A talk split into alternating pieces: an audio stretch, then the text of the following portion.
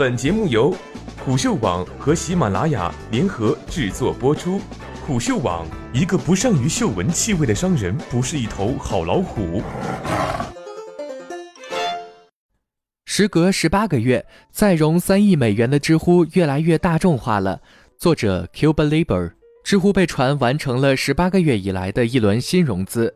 七月十九日，有消息称，知乎新一轮融资已经完成，融资额接近三亿美元，本轮估值接近二十五亿美元。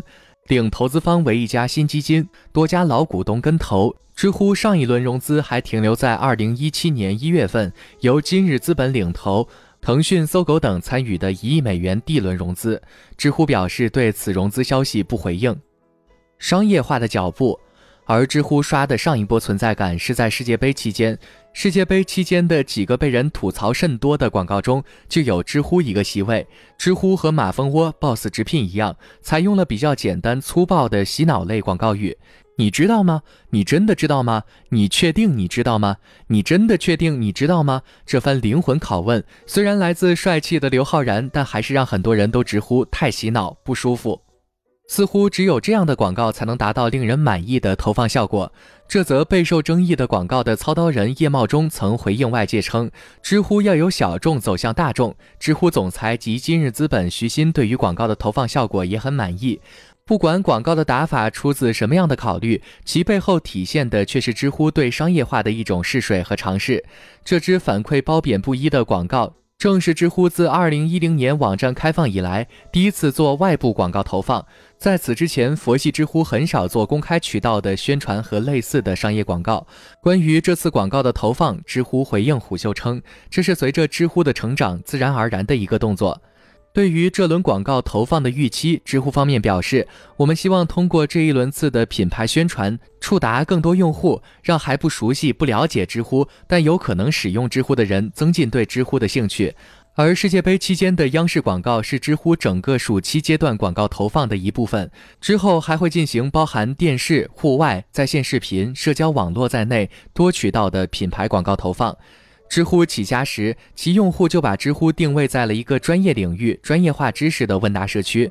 知乎的品牌一早就被定上了小众、高知等字眼，这也决定了转变对于知乎来说似乎是一件很难的事情。想要维护好用户心中那个单纯的高端社区认知，知乎对营销软文投放的容忍度就得十分低。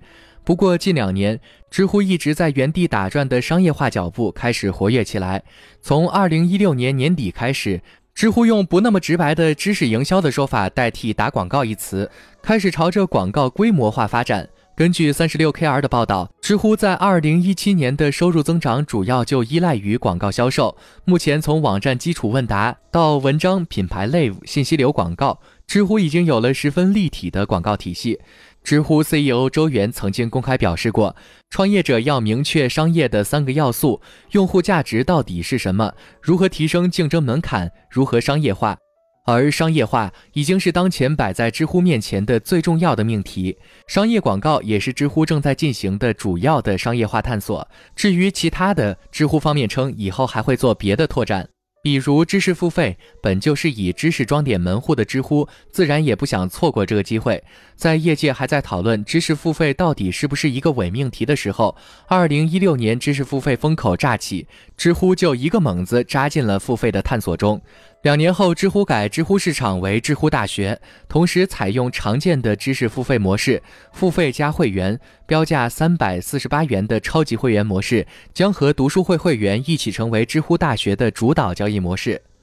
大众化的标签，大众化是外界贴在知乎身上的一个新标签。在今年五月的研 Club 大会上，知乎创始人周源透露。知乎用户结构已经发生了大幅变化，大量二三线城市的用户增多，年轻用户的占比也正在提高。公开资料显示，知乎的注册用户数达到一点六亿，年增长达到百分之九十五点一二。